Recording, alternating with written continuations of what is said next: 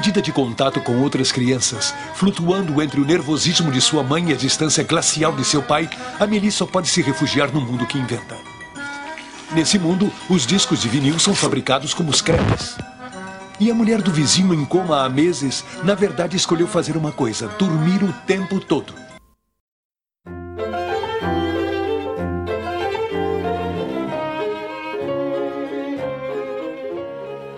Olá, comunidade gestáltica!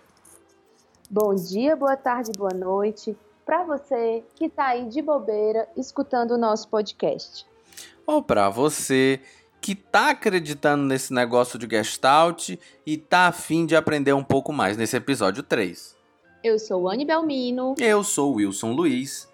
Nós somos Gestalt Terapeutas e esse é o nosso Gestalt Aberto um podcast que tem a missão de gerar bons debates acerca da Gestalt terapia, com muita arte e bom humor, sem perder a seriedade do assunto. Hoje, ao som de Antice, vamos falar sobre contato a partir do filme O Fabuloso Destino de Amélie Poulain. E aí, para começar o nosso papo, nós vamos trazer para vocês alguns conceitos de contato que a gente garimpou na literatura gestáltica. Quem que você escolheu para falar de contato hoje aqui com a gente? Para falar de contato, eu escolhi voltar na literatura. Eu escolhi ver quais são os primeiros vestígios de contato na obra da Gestalt terapia. E, naturalmente, não mais que de repente e nada muito novo, eu encontrei lá no Ego, Fome e Agressão algumas coisinhas que já começavam a ser os primeiros passos do que viria a ser na Gestalt terapia, a ideia de contato. E você, Wani, procurou por onde? Eu procurei numa literatura mais atual, da Selma Sornay, da Beatriz Cardella, e outra não tão atual assim, como o nosso querido e amado Joseph Zinke. Maravilha. E aí, conta pra gente, já que você gosta de contar história, conta pra gente aí a história do surgimento desse conceito na abordagem gestáltica. Pois é. Como a Rony bem disse, eu sou contador de história, né? Todo mundo já entendeu que eu adoro voltar na origem da coisa, saber de onde é que isso surgiu. Na minha compreensão, acho que isso ajuda muito a gente a compreender também a nossa contemporaneidade. Mas o que eu encontrei no Ego, Fome e Agressão foram algumas provocações, algumas propostas né, da nova teoria ou uma reformulação da teoria psicanalítica que o Peus fazia nesse livro, como eu já explorei em alguns outros episódios atrás, algumas, uh, uh, alguns caminhos, algumas sementes do que viria a ser esse conceito. Né? Que lá o Peus já apresentava uma visão de interdependência entre o organismo e o meio. E isso já é em si a pista para a gente entender o que é contato. Ou seja, ele vai falar que nenhum organismo é autossuficiente e busca no meio a satisfação de suas necessidades. A gente sempre precisa estabelecer contato, ou seja, estar atento ao meio para satisfazer as nossas necessidades. Porém, existe aí uma interdependência entre organismo e meio. Existe um entre, né? E é esse entre que abre para a gente a noção de contato mais na frente na gastroterapia, né, Wani? Uhum. E aí, quando você nos traz isso, você já dá pistas da fonte que o Peus bebeu, que foi a teoria de campo do Kurt Lewin, quando ele vai falar sobre relação, sobre pessoa-mundo, sobre esse espaço, sobre essa fronteira. Sim, e isso também é, é aprendido né, pelo Peus a partir do contato com o Kurt Goldstein. Né? Quando ele vai trabalhar com o Goldstein, que ele começa ali a ter o seu primeiro contato com a psicologia da Gestalt através do Goldstein, né? inclusive conhece Laura, Laura Peus, que viria a ser sua futura esposa, nesse contato com Goldstein. E aí isso influencia muito a visão dele sobre essa ideia de contato, não é isso? Pronto. Inclusive agora, né, falando do Peus, Goldstein e tal, eu queria trazer a fala lá do PHG, que eu estou tirando aqui do livro Percursos em Arte Terapia, da Selma Sornay, quando ele vai falar que entendamos contato, awareness e resposta motora de forma ampla, incluindo apetite e rejeição, aproximação e evitação, sentir, no sentido tanto de sensação como de sentimento, manipular, estimular, comunicar, lutar, todo tipo de relação viva que ocorra na fronteira de interação do organismo com o meio. E aí, nessa citação curtinha, ele já nos traz uma série de elementos importantes para a compreensão desse conceito tão simples, mas ao mesmo tempo tão complexo, que é o conceito de contato. Porque ele vem falar de fronteira, ele vem falar eh, da importância dessa relação viva, ou seja, do estado de presença, de um awareness e das próprias funções de contato, não é? Exatamente, né? Quando você fala de fronteira, já é possível compreender de que o lugar onde o contato mora é exatamente nessa fronteira entre ambiente e organismo, uhum. né? E que nem Isso. todo nem todo contato ele é saudável e nem toda fuga que é essa evitação, esse retraimento, a saída dessa fronteira é doentia. Né? De que uhum. é, é, é, tanto que essa, essa compreensão vem também do contato do Peus com o holismo. A, o contato do Peus com a teoria holística traz para a abordagem gestáltica essa ausência de categorização do contato ou da evitação dele de maneira é, rígida, de que se fez contato, vai ser nutritivo. Se evitou contato, vai ser doentio. Porque nessa fronteira é, é onde acontece essa relação ambiente-organismo e que a energia para que isso aconteça, a mobilização para isso, advém de uma necessidade, que isso é do organismo. Se eu tenho uma necessidade, eu vou buscá-la. Né? Então, ela é a força mobilizadora, digamos assim, para que a gente estabeleça ou retraia contatos. E é muito importante enfatizar que quando a gente está falando de fronteira, de lugar, nós não estamos falando de um espaço físico. Isso. Nós estamos falando da dimensão que é uma fronteira entre mim e o diferente de mim. Isso. presente nesse campo organismo-meio, né? Que às vezes quando a gente está falando de fronteira de contato, dá Sim. a impressão que tem um espaço real, né? exato, né? palpável, exato. percebido, visto, né? Mas na verdade ele é experimentado na nossa relação o tempo todo, né? Com, com a gente mesmo e com o meio e com os outros, mas que não, não é um espaço propriamente físico. Perfeito. Para complementar isso que você está falando, Anne, eu vou trazer uma citaçãozinha lá do livro do Fagan, um livro bem antiguinho também da Gestalt Terapia, que ele vai falar exatamente sobre isso quando ele diz assim: Nós e o nosso meio somos uma só coisa. Não podemos olhar sem ter algo para onde olhar.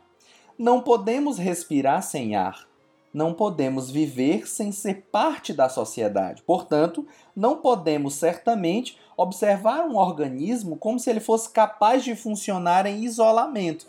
Porque veja, quando a gente pensa nisso como uma coisa rígida nessa fronteira, parece que é possível se distanciar completamente para olhar, né? Para dizer, olha ali ele funcionando. Mas quando eu estabeleço inclusive o olhar, eu já estou estabelecendo um contato com aquilo. Então, quando a gente fala de fronteira, você que está nos ouvindo, quando a gente fala de lugar, isso tudo é numa condição ontológica e não numa condição ôntica, onde há um espaço, um ente, uma coisa que é fixa, tocável, né? Objetificada, né? Exato, né? mas é como maneira de compreender, como se nós pudéssemos destilar qual é ali a, o que demarca, né? O que, que demarca essa distância entre o que eu tenho como necessidade e o que é o mundo, né? O que é o ambiente. Hum. Talvez aí more toda a complexidade do conceito, porque é algo que a gente faz o tempo inteiro. Sim. É, e quando a gente se distancia para olhar, a gente continua contactando, né? Perfeito. Então, é algo que a gente está experimentando, vivendo, e eu acho que nesse sentido é muito legal, porque o Ponciano resgata que a essência do contato é mais do que estar em contato com o outro, é estar em contato consigo mesmo. E no nosso dia a dia, automatizado, estressante, enfim, cheio de pressões, às vezes nós esquecemos desse algo tão precioso que é poder estar em contato consigo. Perfeito. Né? Você até resgatou agora há pouquinho PHG, né? Para quem não sabe, quando a gente se refere a PHG, a gente está falando do primeiro livro do nascimento da gestalterapia, que é o Gestalt Therapy. Quando a gente se refere PHG, a referência que é Peus Hefferlein Goodman, tá? Então eu quero trazer também uma, um trechinho de lá que eu acho que fala exatamente sobre isso, quando a gente confunde essa ideia de fronteira como lugar. Né, que ele fala de que a fronteira de contato reconhecida ela é um lugar de experiência. Ou seja, nesse sentido, a experiência é essencialmente o contato. Ou seja, aquilo que eu já estou visualizando, aquilo que eu estou pensando sobre quando eu delimito como sendo é, contato, como sendo fronteira, como sendo uma experiência, já é em si o contato. Ou seja, o conceito de fronteira, segundo a Gleides Dacre, refere-se à diferenciação e à interdependência dos elementos contidos no campo, sendo, portanto, funcional e não uma delimitação física propriamente dita. Ou seja, é da ordem, da função que isso estabelece, não necessariamente de um lugar de morada. Uhum. E aí a Cardella, a Beatriz Cardella, vem complementar essa, essa visão que a gente está trazendo até agora para falar da importância do contato como crescimento, né? Sem contato não há crescimento.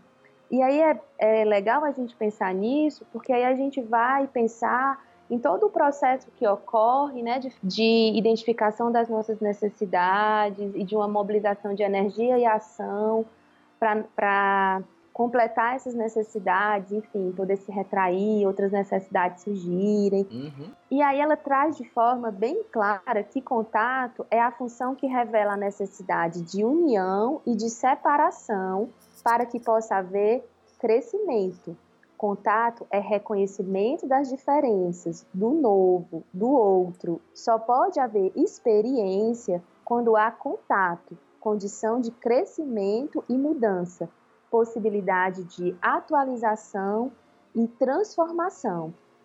E aí, de novo, trazendo o Peus Hefferlein e Goodman, todo contato é ajustamento criativo do organismo e ambiente. Ou seja, o que é sempre igual ou indiferente não é um objeto de contato, como os ajustamentos conservadores, por exemplo. Pois contato envolve criatividade e dinamismo, uma vez que implica em atração e rejeição, em aproximação e distanciamento, em sentir, avaliar, discernir, comunicar, lutar, detestar, amar, e aí a gente pode falar uma série de outros verbos. Quem falou isso tudo que eu disse agora não fui eu, foi a Therese, onde ela vai explicar de que isso né, essa condição de fronteira e do contato enquanto ele se dá, não pertence nem ao organismo e nem ao meio. Ela está no entre. É exatamente no entre. Porque se eu coloco isso como sendo do organismo, eu vou sempre colocar o outro numa condição de subserviência a esse organismo. Né? De que o contato ele é feito apenas no organismo e o meio é um objeto de uso né? Mas é preciso entender de que não há uma condição de uso, mas uma condição de troca, porque enquanto eu faço contato, eu também reajo no mundo, né? É aquela história de que enquanto eu vejo alguém, eu também sou visto por alguém. Uhum. E nesse espaço há uma troca. Né? Isso. Inter e intrapessoal. Ou seja, eu comigo, enquanto mobilização, sensação, percepção, contato, sentido, uma série de coisas que vai sendo é, fervilhada, e interpessoal. Ou seja, no mundo também há essa troca.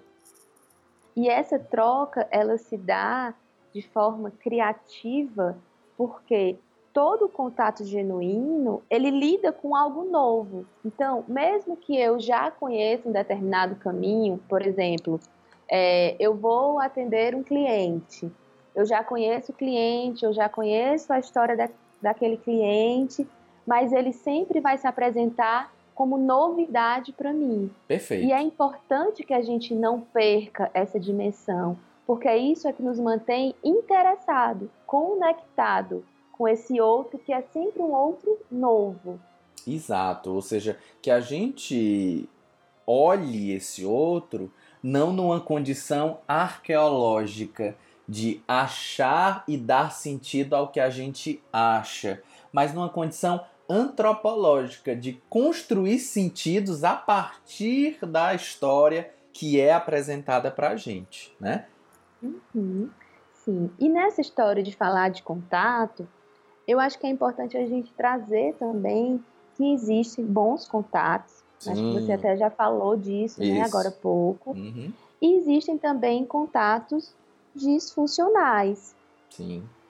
Então, um bom contato, ele acontece a partir de um fluxo pleno, contínuo e energizado de awareness e formação perceptual de figura e fundo, em que através de fronteiras permeáveis e flexíveis, o indivíduo possa interagir criativamente com seu meio ambiente, desenvolvendo sensibilidade e recursos para responder às dominâncias que lhe surgem usando suas funções de contato, ou seja, o sentir, o olhar, o falar, uhum.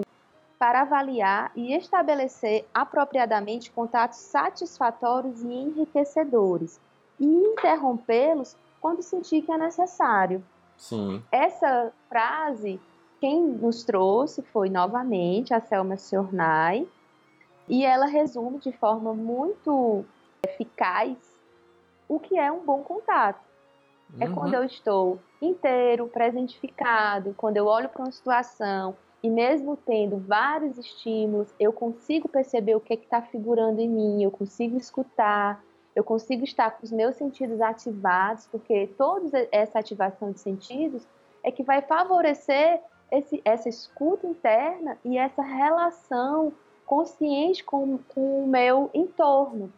E Perfeito. toda toda essa, esse, essa movimentação é que vai me dar condição de perceber o que é que está figurando para mim, qual é a minha necessidade, qual é o meu desejo, quais são os meus recursos, o meu suporte que eu preciso ativar para em busca da realização dessa necessidade, para a contemplação desse desejo. Perfeito. Ou seja, em resumo, enquanto eu estabeleço contato, eu estou assimilando uma novidade assimilável e rejeitando a novidade não assimilável. Ou seja, a gente está atento à própria necessidade e olhando para o meio na busca de satisfazer essa necessidade com o que é possível a partir do que o campo me oferece naquele momento de maneira criativa é estabelecer um contato saudável.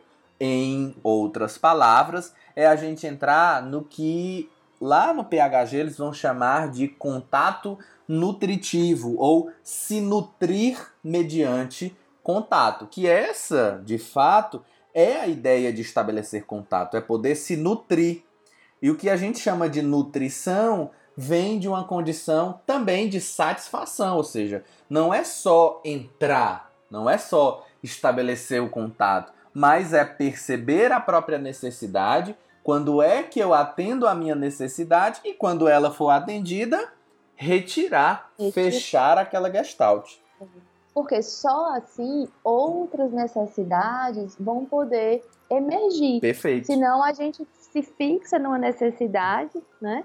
e fica ali repetindo e querendo apenas a satisfação daquela, de uma forma é, fixa mesmo, e não dá espaço para que outras necessidades apareçam e assim a vida possa fluir. Sim, né? por mais que seja um bom contato, ele vai se tornar depois um contato ruim, empobrecido, porque não vai mais estar ligado diretamente à necessidade, mas o desejo de permanecer nesse contato porque ele parece bom. É quase aquela coisa de que, ai, que coisa gostosa, eu queria comer mais, mais, mais, mais, mais e mais. Porque é gostoso e não porque eu preciso comer para me nutrir, não é? Sim.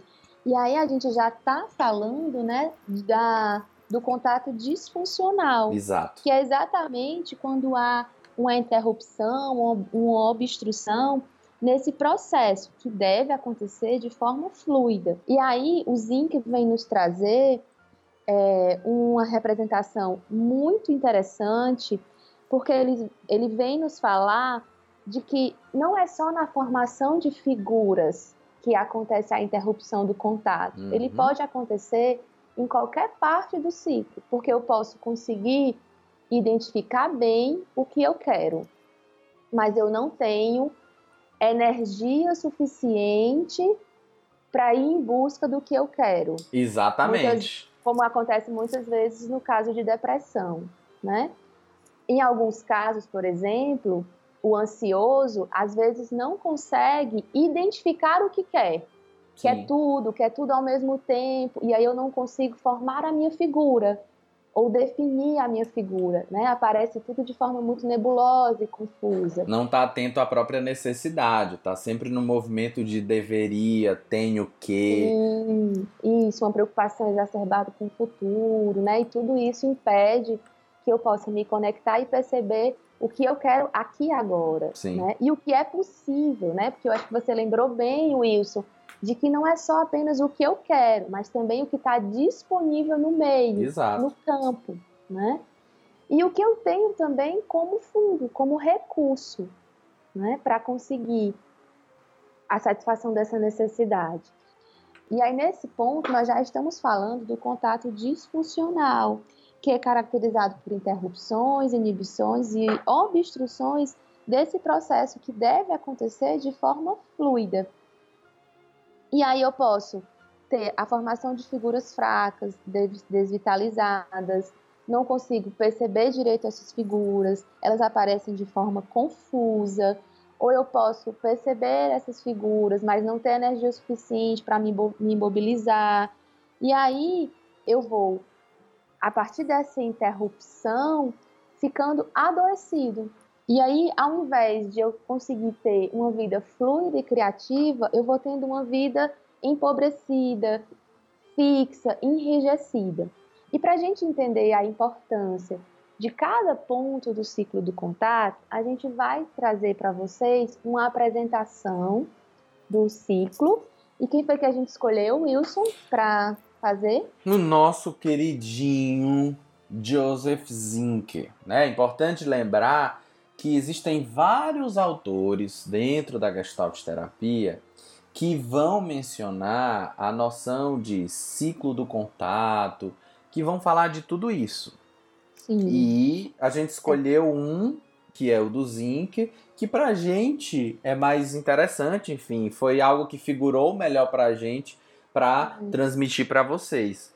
O Zinc, inclusive, baseia as suas representações é, na obra Gestalt Therapy, no que eles trazem de ciclo de contato, né, Peus, Aferline, Guzman, como a gente já falou agora atrás, porque faz muito sentido para a gente esse ciclo, é um ciclo simples, a gente escolheu ele, e também porque, sejamos sinceros, a gente ama o Joseph Zink, né? Sim, sim, sim.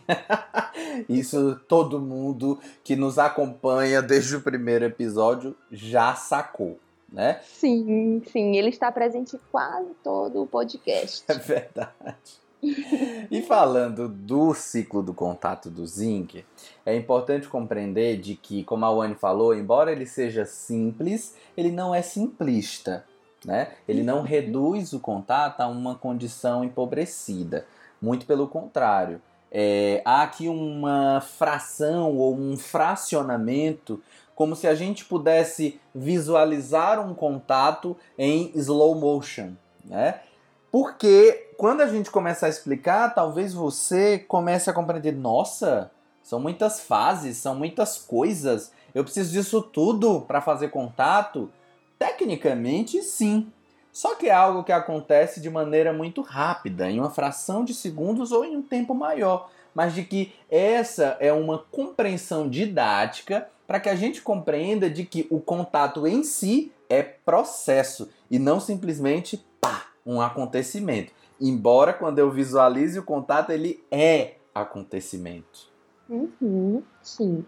E aí, para descrever o ciclo do zinc, ele começa com a retração. No estado de retração, abre-se um espaço para o sentir. E aí, o próximo ponto é a sensação. A partir dessas sensações, das funções de contato bem ativas, eu chego no outro ponto, que é o ponto de awareness. Se você não sabe o que é awareness, está chegando agora, volta no EP2, que a gente falou muito disso lá. Foi só isso. Sim, foi só isso. E a gente ainda falou sobre awareness na música de Maria Bethânia, que fica mais gostoso. Sim. Seguindo, o próximo ponto é a mobilização de energia, que é o ponto máximo do, da curva que o Zinker traz. Depois tem a ação, o contato propriamente dito, seguido da retração. Sim, entendendo cada fase dessa, como eu falei, como uma condição processual, né? Compreendendo, por exemplo, a ideia de retração, a Wani traz isso muito bem, de que a gente começa um contato com retração, talvez possa parecer estranho, né? Pera, como é que eu vou começar algo me retirando? Não é bem retirada. A retração, se a gente puder pensar, é como se fosse esse estado zero, né? onde eu estou ausente de contato com aquilo especificamente, porque viver é contactar o tempo inteiro, né? Então, se eu pudesse escolher um objeto específico numa condição didática para falar sobre o estabelecimento de contato, a retração é como se fosse o ponto zero. Para quem gosta aí de filosofia e de entender um pouco mais, o Peus traz essa noção lá do contato com um cara que chama Friedlander. A noção de indiferença criativa, que a gente vai falar disso mais na frente, tá bom? Prometo para vocês. Mas aí, a retração é esse lugar de zero, tecnicamente de vazio. Bem tecnicamente, porque não há possibilidade de um vazio onde todas as gestaltes estejam puramente fechadas, né? E aí vem com relação à sensação, ou seja, eu estou iniciando um contato, eu estou sentindo, então nesse momento eu estou estabelecendo um olhar com os meus sentidos, literalmente, tá? Sim. Então, eu estou contactando o mundo pela via dos sentidos, eu estou percebendo. E aí, no movimento de awareness, que é o próximo peraí, passo. Peraí, eu quero falar uma coisa da Fala, sensação, né? fala. e aí, é, eu acho que é importante a gente esmiuçar um pouquinho, porque por mais que seja óbvio, né, assim, é importante que na sensação a gente volte para um estado meio que de resgate da nossa criança interior. Perfeito. Essa criança exploratória, que saboreia as, as coisas, que toca, que experimenta, que é curioso, que Sim. cheira, que escuta, que busca esse contato profundo, né? E se a gente reparar, às vezes nós vivemos, né, assim, como adultos e esquecemos desse, desse algo mais visceral, dessa nossa capacidade de se tornar sensível ao nosso ambiente. Perfeito. E claro, nesse processo de tornar-se sensível, a gente também desenvolver as nossas proteções, né? Para que a gente possa afastar aquilo que nos é tóxico. Enfim. Sim. E aí a é, gente vai meio era que. esse pontinho que eu queria deixar bem frisado, é, né? Assim, porque, perfeito. inclusive, é um convite para que a gente possa dar vida a essa nossa criança que às vezes fica bem reprimidinha lá no cantinho. Perfeito, ou seja, a gente vai ficando adulto e vai educando demais a sensação. Parece até que é impossível Mas o fato de se tornar adulto é educar muitas vezes a sensação. Não está aberto à novidade como ela é, mas como ela precisa ser, como ela tem que ser, enfim. E uhum, aí a gente não consegue contactar realmente. Isso torna as figuras pouco pregnantes, é, é, frases fragmentadas, elas não são concretas. Né? Então, retornando como eu estava mobilizando, quando eu estou nesse movimento de sensação, eu me utilizo muito dos meus sentidos, né? Parece até redundante, mas é esse o modo de funcionar. E aí quando eu começo a pensar de que, pera, qual é a minha necessidade? É quando eu me aproximo da próxima fase, que é a ideia de awareness. Então, qual é a minha necessidade? Eu estou atento à minha necessidade? Então, quando eu estou aware completamente disso, eu vou para a mobilização de energia, porque primeiro isso ocorre no movimento de qual é a necessidade, e em seguida eu mobilizo a energia para conseguir atender a essa necessidade, que já vem o próximo, que é a ação. Então, quando eu de fato, e aí numa condição até mesmo mais ligada, não necessariamente sempre, tá? Mas mais ligada a até uma condição motora de não só apenas a mobilização de energia, mas a própria ação, a execução de algo, né? Que em seguida eu estabeleço contato, que eu Sim. me dou conta daquilo, atendo a necessidade, realizei o contato. Quando o contato é estabelecido, essa necessidade vai passar a se tornar menos pregnante, não é isso? Quando eu estava falando de comida, por exemplo, eu como, vai ter um momento onde essa fome vai para o fundo, ela foi saciada, gestalt fechada. E aí eu preciso retirar, porque se eu permaneço ali naquele movimento, eu estou empobrecendo esse contato, porque a necessidade, lembrem-se, como eu falei, é a energia de mobilização, é a força da mobilização desse contato. Quando a necessidade é atendida, eu preciso me retirar para que eu abra espaço para que novas gestaltes sejam abertas. Hum, e assim se completa o ciclo do contato descrito pelo Joseph Zinke. E assim muitas e muitas vezes, né? Contato. Oi? Não, e isso vai se abrindo muitas e muitas e muitas vezes, né? Sim, exatamente. E aí a gente já falou de contato de funções de contato, do ciclo do contato. É, e aí tem um último ponto que é o das interrupções de contato, Sim. que é quando esse ciclo não acontece de forma tão fluida, tão plena, né, nessa, nesse passo né, é, que o Wilson descreveu tão bem. Nem sempre a gente Só... vai conseguir fazer isso bonitinho, né? Talvez você possa estar aí do outro lado pensando isso. Ah, muito bonito isso que você está falando, Wilson Anne. Mas nem sempre a gente consegue estar tá tão atento, né? A Anne até já denunciou algumas coisas com relação à sensação, né? E em cada fase a gente vai encontrar dificuldades e questões que a gente vai se dando conta a partir das, do, hum. dos contatos mesmo ruins, empobrecidos ou trazendo coisas antigas ou velhos jeitos de fazer contato como a Wayne falou lá atrás, a criatividade, a novidade, ela é muito importante. Então, muitas vezes eu meio que, bem entre aspas, tá? Me empreguiço, ou seja, eu fico preguiçoso de olhar para a novidade e tô sempre usando o antigo, o antigo, o antigo e, obviamente, não vai estabelecer contatos tão nutritivos assim. Uhum. É, e aí, a gente teve, né, que tomar uma decisão didática, precisamos, para que pudesse ficar mais claro, mais fluido, para que o podcast não tivesse quatro horas e meia. Sim. Então, a gente resolveu não falar das interrupções. Sim.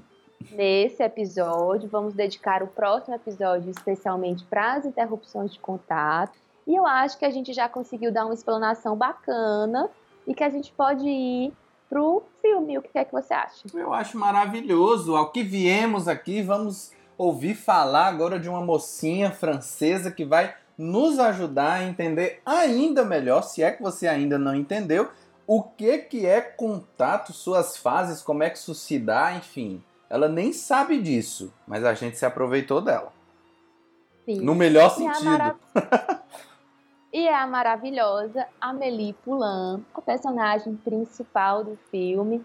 O Fabuloso Destino de Amélie Poulain. Um filme mais ou menos antigo, Sim. mas para mim super atual, super lúdico, fantasioso, mas ao mesmo tempo um grande convite para o crescimento, para o contato.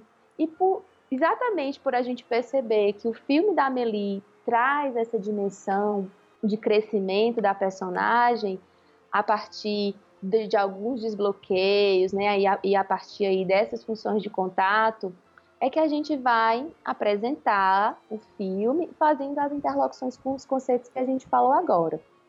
E aí, para começar, eu vou fazer um breve relato, bem breve mesmo, mas eu recomendo desde já que quem não assistiu, corre, para tudo, vai ver o filme. A gente e te espera. Volta. Não tem problema, a gente fica aqui te esperando. Vai lá, assiste o filme, dá pause agora, porque vai conter spoilers. É verdade. E aí, nesse resuminho, eu queria falar algumas coisas. É, o filme começa é, apresentando a Amelie criança. A Amelie é filha única de um casal pouco afetuoso.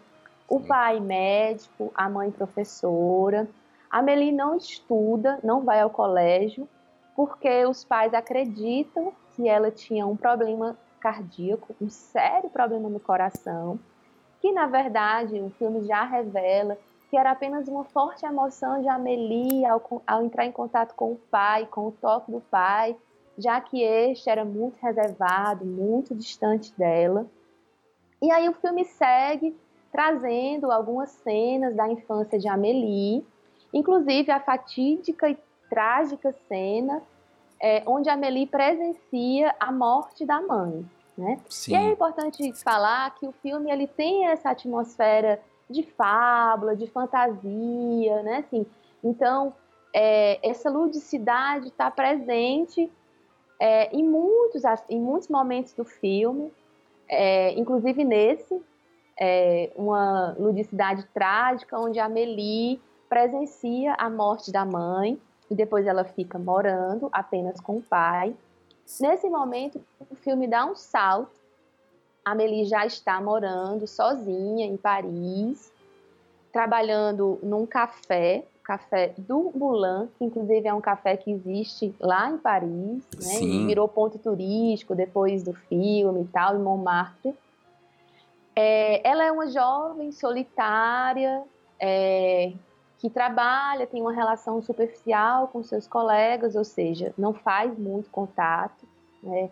Depois, a conhece de vista um rapaz, que é o Nino, na fila.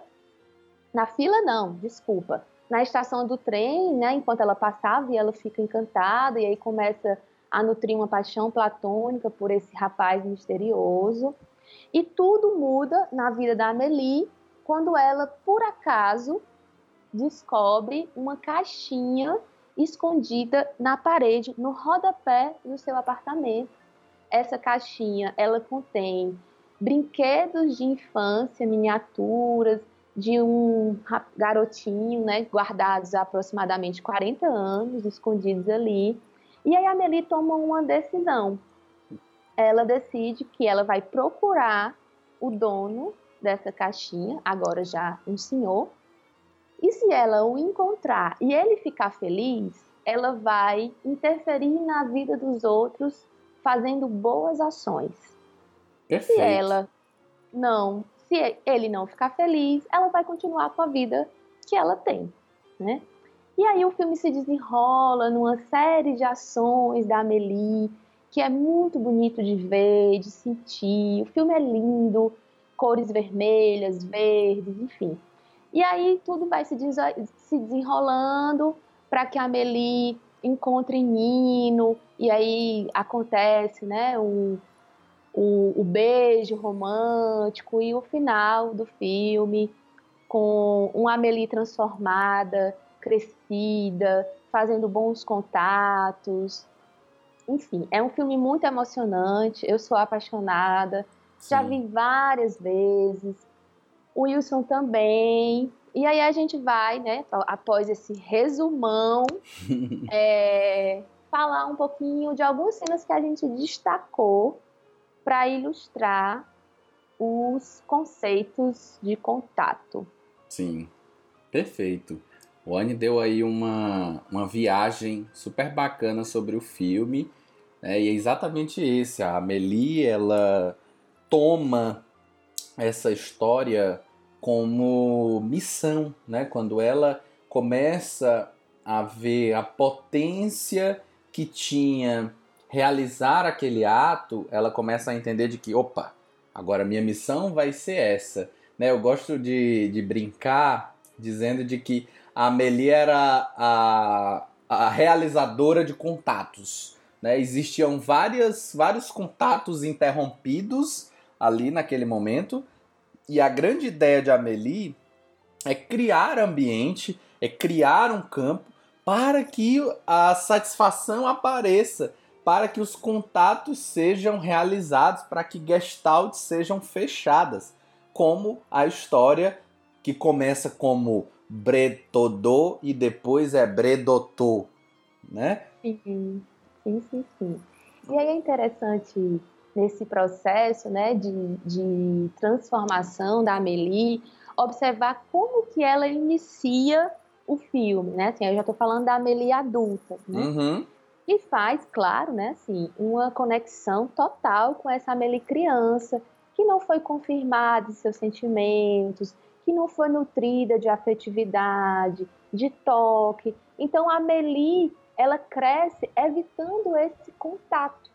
Perfeito. Né? Inclusive, um contato social, porque mesmo ela trabalhando no café, ela é muito reservada, ela mora sozinha, então a solidão transforma-se num refúgio para a Amelie, né? E tem uma cena do filme onde ela mesma, a Amelie, fala: gosto de me virar no cinema, no escuro, para olhar as pessoas, né? Então, ela faz um contato visual quando as pessoas não estão olhando para ela. Né? Sim. Tamanha a resistência Perfeito. que a Amelie tem de fazer esse contato. Exatamente, ou seja, ela tem ali uma, uma família, tem um campo muito rígido, né? E ela, até o próprio narrador, coloca de que a Amelie se divertia na sua própria fantasia. Ou seja, a fantasia era sempre o lugar de realização de contatos da Amelie, como tem aquela cena da Amelie vestida de médica é, fazendo anamnese num jacaré imaginário que ela está ali uhum. contactando.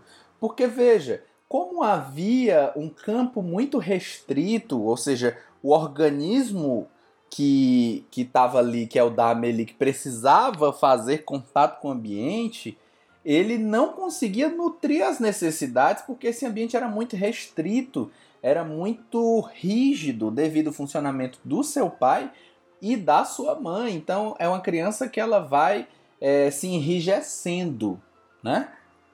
Sim, exatamente. E talvez ela comece esse processo de abertura a partir das sensações e da função tocar. Perfeito. Função de contato tocar, né? Uhum. Porque ela, né, no filme tem uma cena que é muito poética, né, assim, onde o narrador fala: Amelie cultiva um gosto pelos pequenos prazeres, como enfiar a mão no saco de sementes, quebrar a cobertura do creme brulee com a colher e jogar pedras no canal de Saint-Martin. Então, aquela pequena Amélie que não era tocada pelos pais, e que quando era tocada o seu coração disparava, né, assim, faz um resgate na vida adulta dessa função tocar, tocando primeiro aquilo que talvez ela sinta algum tipo de prazer, né? Como é enfiar a mão no saco de sementes, que quando eu imagino a cena, né, Sim. e trago a cena para perto, eu acho que deve ser muito bom esse toque. Né? Gostosíssimo, né? Eu fico pensando sobre essa, essa alegoria em específico, nessa vinheta aí do, do filme, e fico pensando de que a Amelie não teve muito espaço para dispersão. Então, a, a pequenez, como o narrador coloca, ela cultiva os pequenos prazeres justamente compreendendo de que há potência mesmo no pouco, no pequeno, no primário, que é o ver, o escutar, cheirar, falar, que são é, as funções do contato, é como a gente consegue contactar, são as vias de contato, né? É, inclusive essa cena do canal dela jogando as pedras, ela passa duas vezes, né? Assim, a uhum. primeira uhum.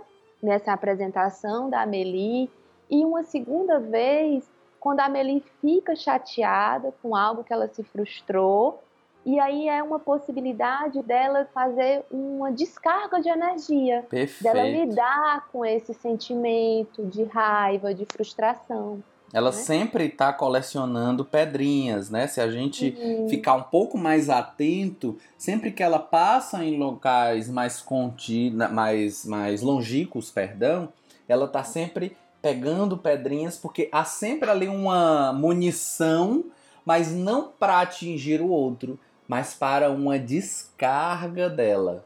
Sim, uma maneira de é, contactar ele... através da, dos pequenos prazeres, né? Não é um contato Sim. pleno, mas é uma possibilidade.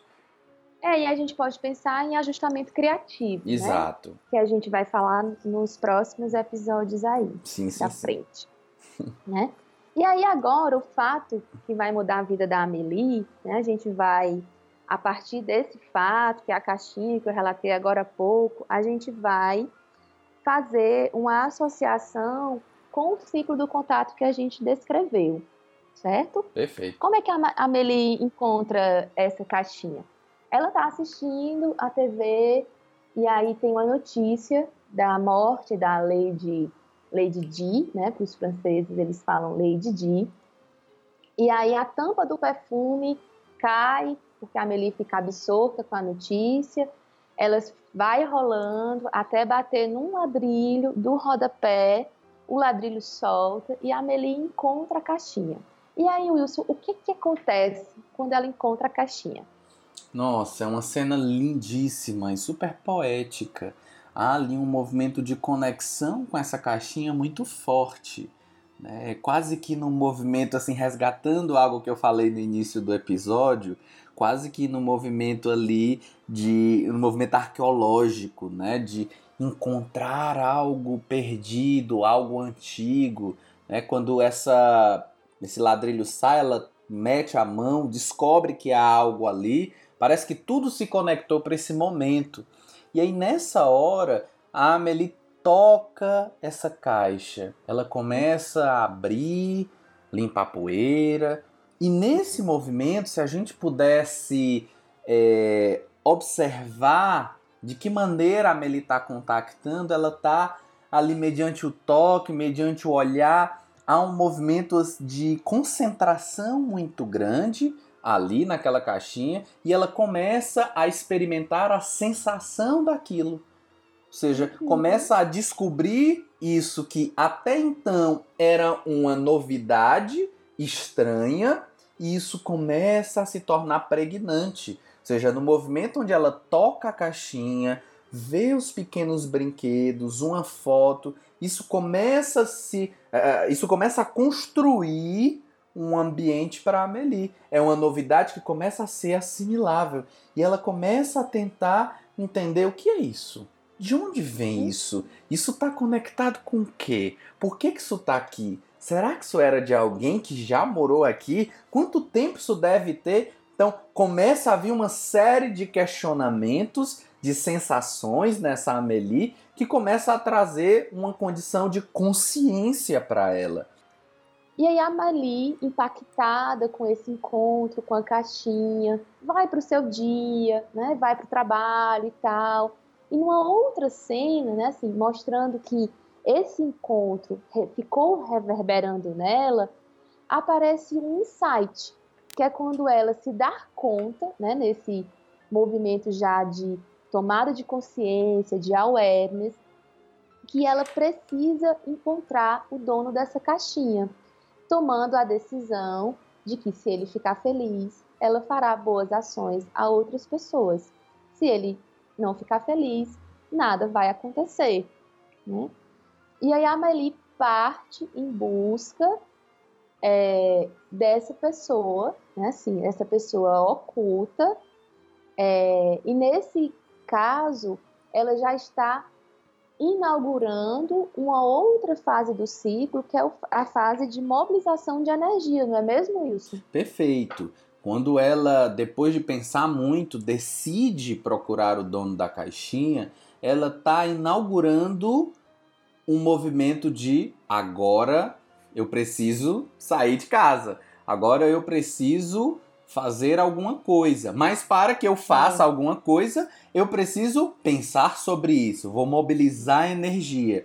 Então, e falar com pessoas também, né? Exato. Porque o tanto de pessoas que ela precisa falar, encontrar para que ela que ela encontre o dono da caixinha é algo novo para a Amelie. Perfeito. Ela vai tentando ali buscar estratégias e formas de encontrar quem eram as pessoas. E aí ela vai no quitandeiro, que é alguém que mora há um tempo lá, mas ele referencia os seus pais. Ela vai até os pais dele que tentam ali buscar e encontram o tal senhor Petodô, né? Que seria a pessoa que morou lá há 40 anos atrás. E a Amelie vai atrás disso em listas telefônicas, tem, encontra várias pessoas com esse nome mas não encontra de fato quem ela procura. Porque quando ela vai fazendo contato com essas pessoas, ela vai vendo que não tem 40 anos atrás, são pessoas diferentes, enfim, são desencontros, Sim. que são coisas que são possíveis de acontecer mesmo quando eu estou mobilizando energia. Nem sempre a mobilização de energia vai fazer com que eu contacte de maneira exata, primária, porque o campo da Amelie não estava fornecendo o que de fato ela tinha como necessidade. Mas o que era possível, ela estava tentando absorver. Não é isso, Anne? Exatamente. E aí, no encontro com um personagem que para mim é super enigmático, que é o vizinho da Amelie, o senhor Dufael, que é o homem de ossos de vidro, isso. ele revela que na verdade Amelie tinha dito o nome com sílabas trocadas, no lugar de Bretodô era Bredotô, não é isso? Exatamente. E aí ela começa a bolar um estratagema, né? Que a Amelie, ela não simplesmente faz como uma pessoa comum faria, né? De ligar, marcar um encontro num lugar público e levar a caixinha. Não, ela cria um universo de fantasia, né? Assim, uma Amelie mais animada, mais mobilizada, né? E aí essa cena acontece assim. O Bredotor vem caminhando o telefone começa a tocar, a Meli está escondida, e quando ele entra na cabine telefônica, a Meli desliga a ligação, ou seja, era ela de uma cabine ligando para a cabine vizinha. Sim. É, Bredotor desliga, coloca o telefone no gancho, olha de lado, está a caixinha.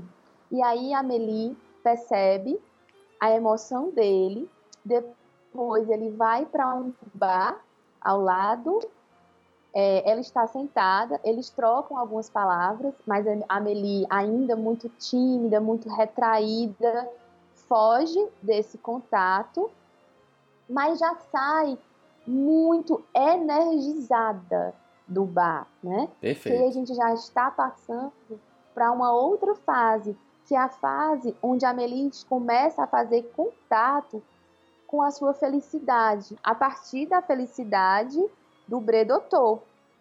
E aí ela sai andando, radiante, pelas ruas.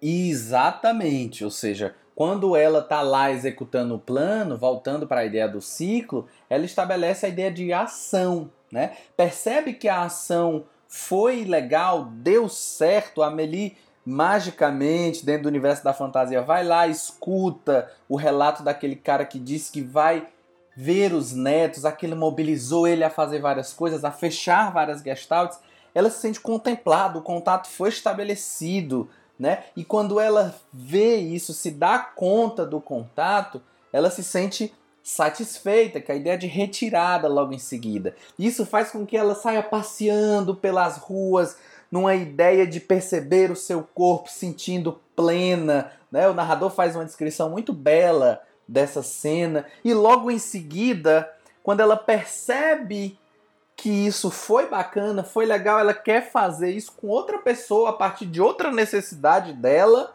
mas com relação a outra pessoa, que ela pega o ceguinho que está passando na rua e começa a descrever tudo aquilo para ele, tentando realizar algo que ele não consegue sozinho e já o deixa no ponto do metrô, que é o lugar dele. E ela sai nessa condição quase que frenética de fazer contatos. Embora talvez até pareça que a Amelie não conseguiu fechar a Gestalt com relação à retirada, o movimento ele não é mais tão criativo, percebam.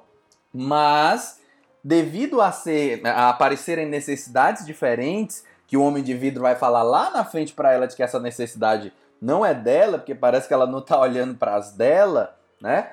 Ainda assim são novos contatos, porque são ambientes diferentes, em configurações diferentes, mesmo que a Amelie tecnicamente esteja aí repetindo um jeito de fazer contato, ou tentando estabelecer contato a partir das necessidades das outras pessoas que estavam figurando para ela. E aí eu queria trazer a fala do narrador que ilustra de forma muito poética também a satisfação que a Amelie tem a partir da, do fechamento desse contato. Ele diz: Amelie se sente em harmonia com ela mesma. Tudo é perfeito nesse momento. Ela respira fundo, a vida lhe parece tão simples que um elan de amor, como um desejo de ajudar toda a humanidade, a toma de repente. E assim a gente vai fechando a nossa descrição do filme da Amélie Poulain. Tem várias outras cenas, né? Assim, tem também um ciclo de contato a partir do encontro dela com o Nino. Sim, é possível pensar, sim. E aí, falando um pouquinho para vocês agora do filme, é, é um filme dirigido por Jean-Pierre Genot. Ele foi estreado em 2001, ou seja, há 18 anos, e é uma obra eternizada Hoje a gente vê a Amelie em quadros, em decorações, em blusas. Inclusive, o mesmo diretor está gravando um documentário, é isso? É um, ou seja, um falso documentário Exato. sobre a gravação do filme Amélie Poulain. Como ele gosta né? de dizer, ele adora peculiaridades, né? Sim, né? Assim, então vem aí novidades, essa é uma notícia agora de maio. Então, Isso. para os fãs de Amelie, como nós, se preparem que vem coisas novas por aí. É.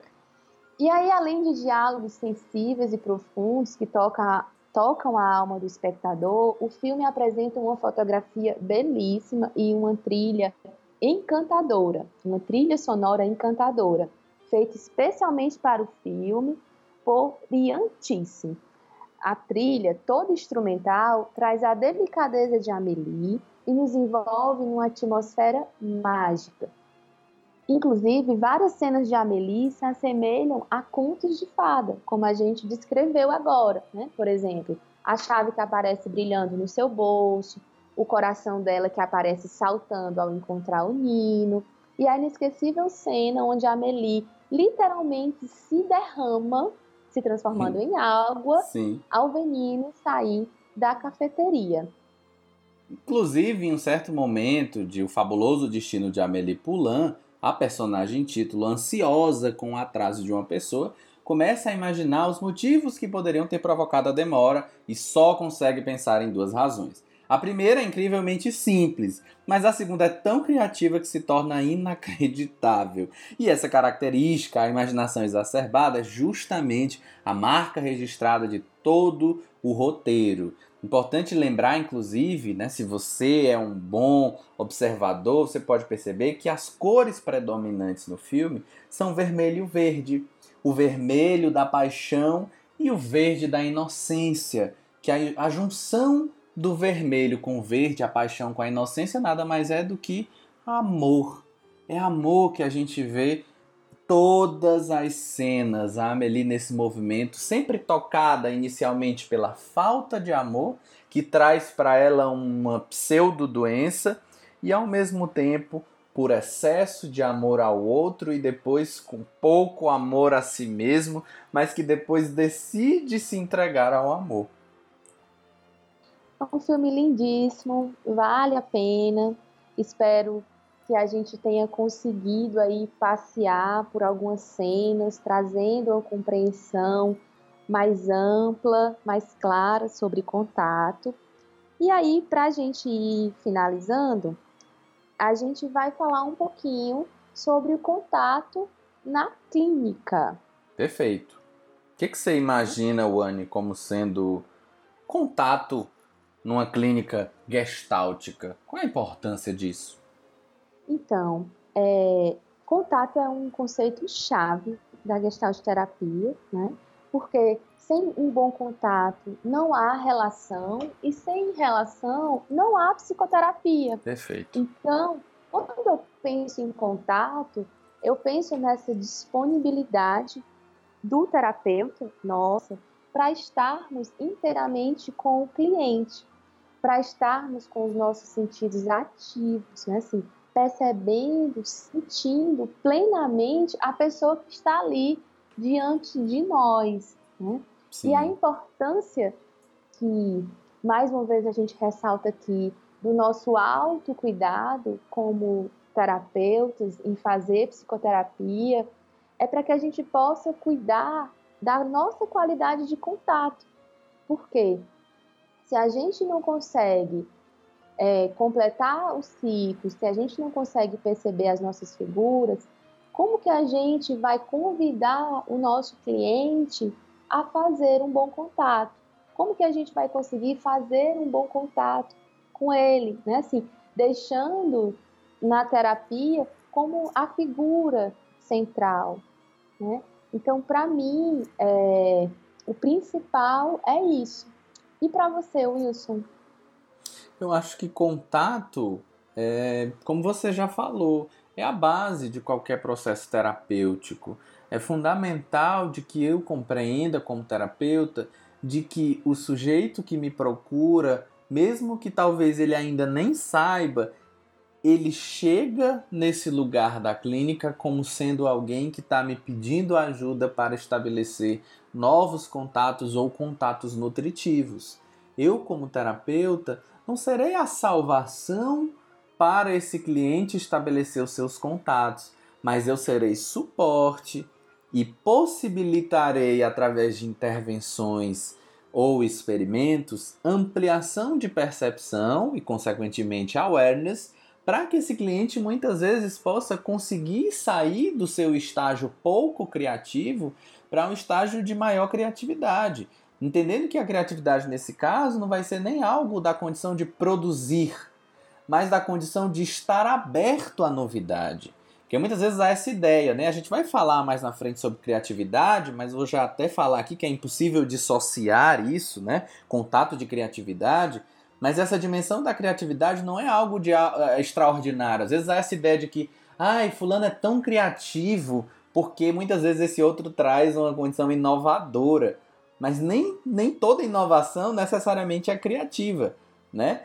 Então, esse sujeito muitas vezes chega para a gente como sendo alguém que traz é, uma condição de contato difícil, ele não consegue estabelecer contato. Há muitas vezes uma interrupção de fluxo, ou seja, o fluxo está interrompido, eu não consigo fazer coisas novas, ou muitas vezes eu estou no movimento de repetição.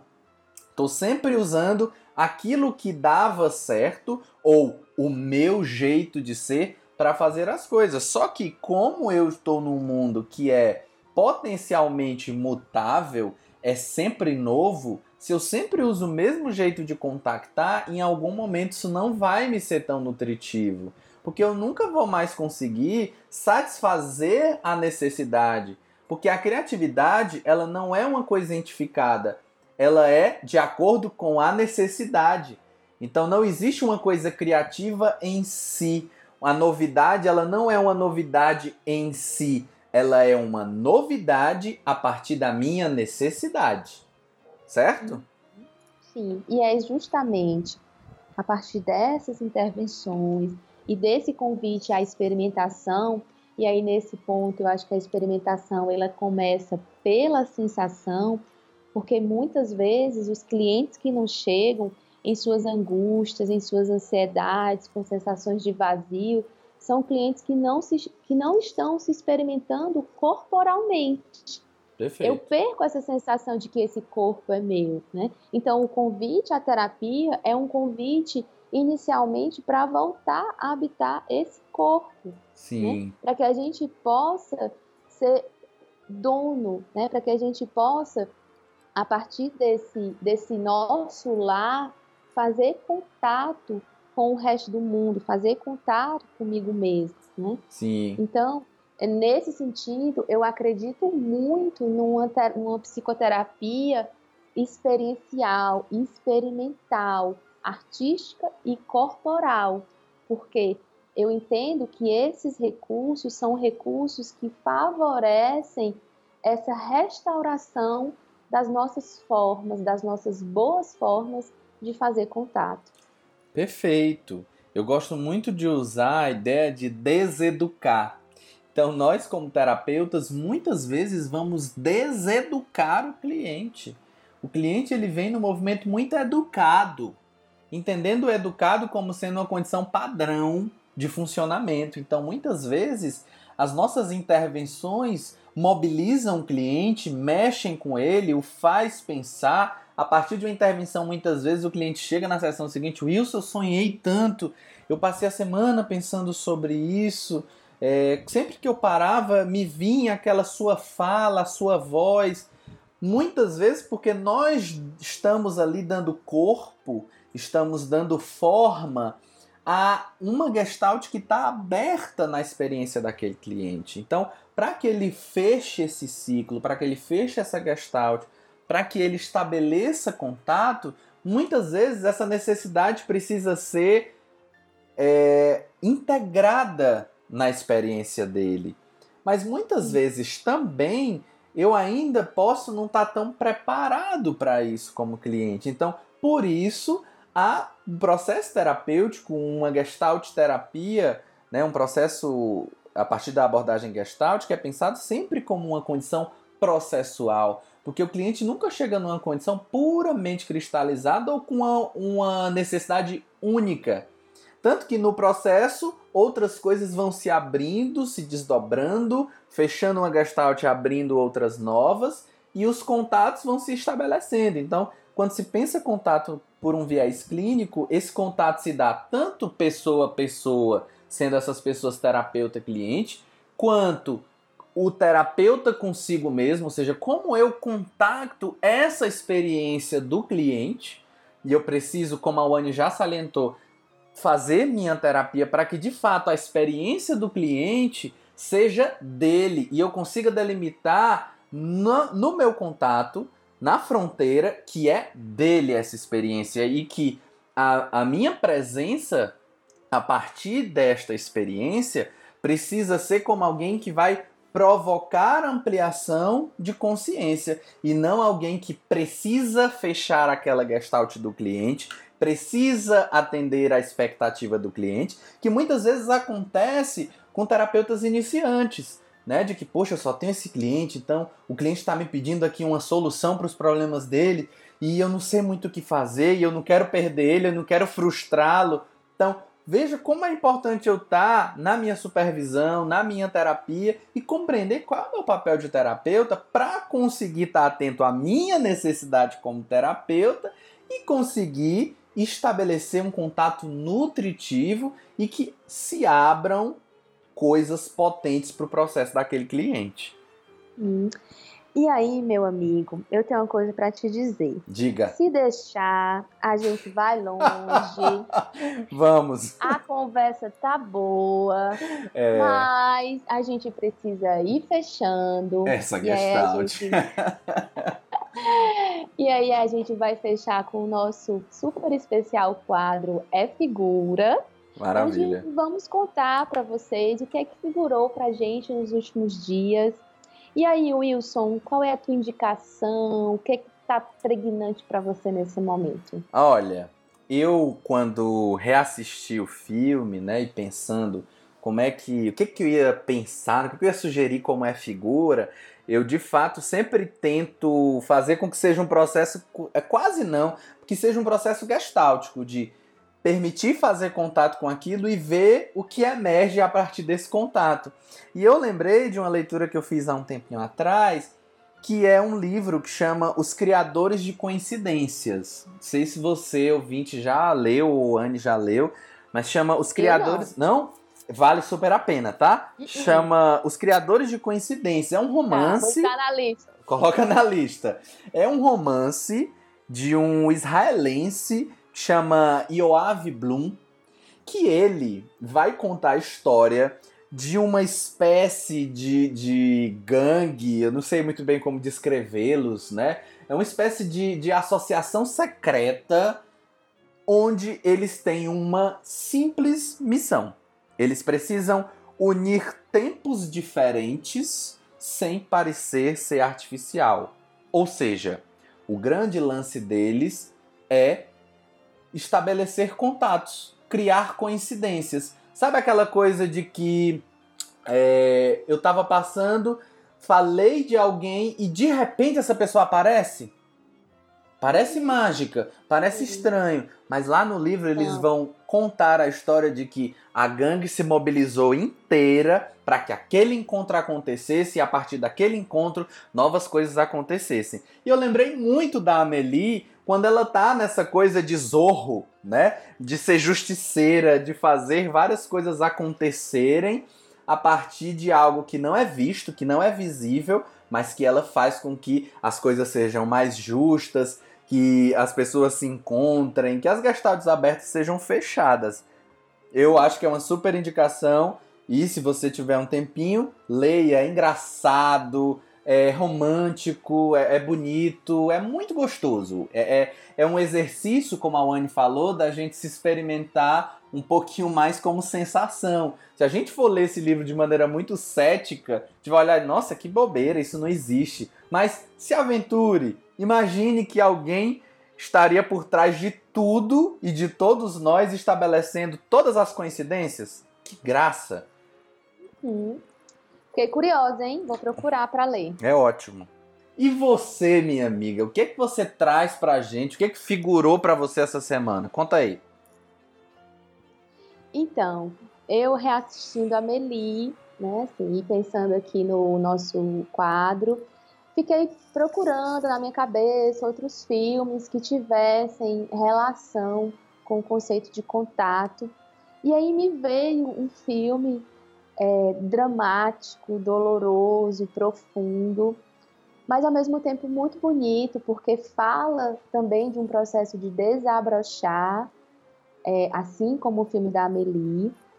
É, no caso, desabro desabrochar de uma criança que fica parte da sua primeira infância, é, sendo criada e educada dentro de um quarto, né, assim, de um cubo, e ele acredita que aquilo é o mundo, né? Então, é, e a mãe faz essa escolha como proteção dessa criança, né? Assim, dá para pensar também outros pontos. Sim. Eu tô falando do filme O Quarto de Jack, Sim. Deixo essa dica para vocês. É, quem assistir, se impactar e quiser trocar uma ideia, busca a gente Sim. lá no Instagram. Ou no e-mail. Ou no e-mail, inclusive vamos deixar. Nosso Instagram é podcast Gestalt Aberta. Isso. E o nosso e-mail é arroba gmail.com. Escrevam para a gente, a gente adora essa, essa nutrição, essa comunicação e tudo que vocês trazem é, para o nosso crescimento, para o nosso aprendizado. Então, deixa essa dica e deixa esse convite para que a gente possa continuar conversando sobre contato aí nos próximos dias. Maravilha! É isso, minha gente, é isso. E lembrando que daqui a 15 dias numa bela sexta-feira, que eu espero que seja, a gente vai ter mais um episódio. O nosso episódio 4 vai ser sobre o que, Wani? Conta aí. Ai, meu Deus. vai ser sobre interrupção de contato na música de Chico Buarque de Holanda, o cara da música popular brasileira, na minha opinião, né? Talvez eu encontre agora pessoas que vão estar contra mim ou a favor, mas de que é uma figura importantíssima para a nossa música e de que você, amigo Chico Buarque, que talvez não esteja nos ouvindo ou está, né?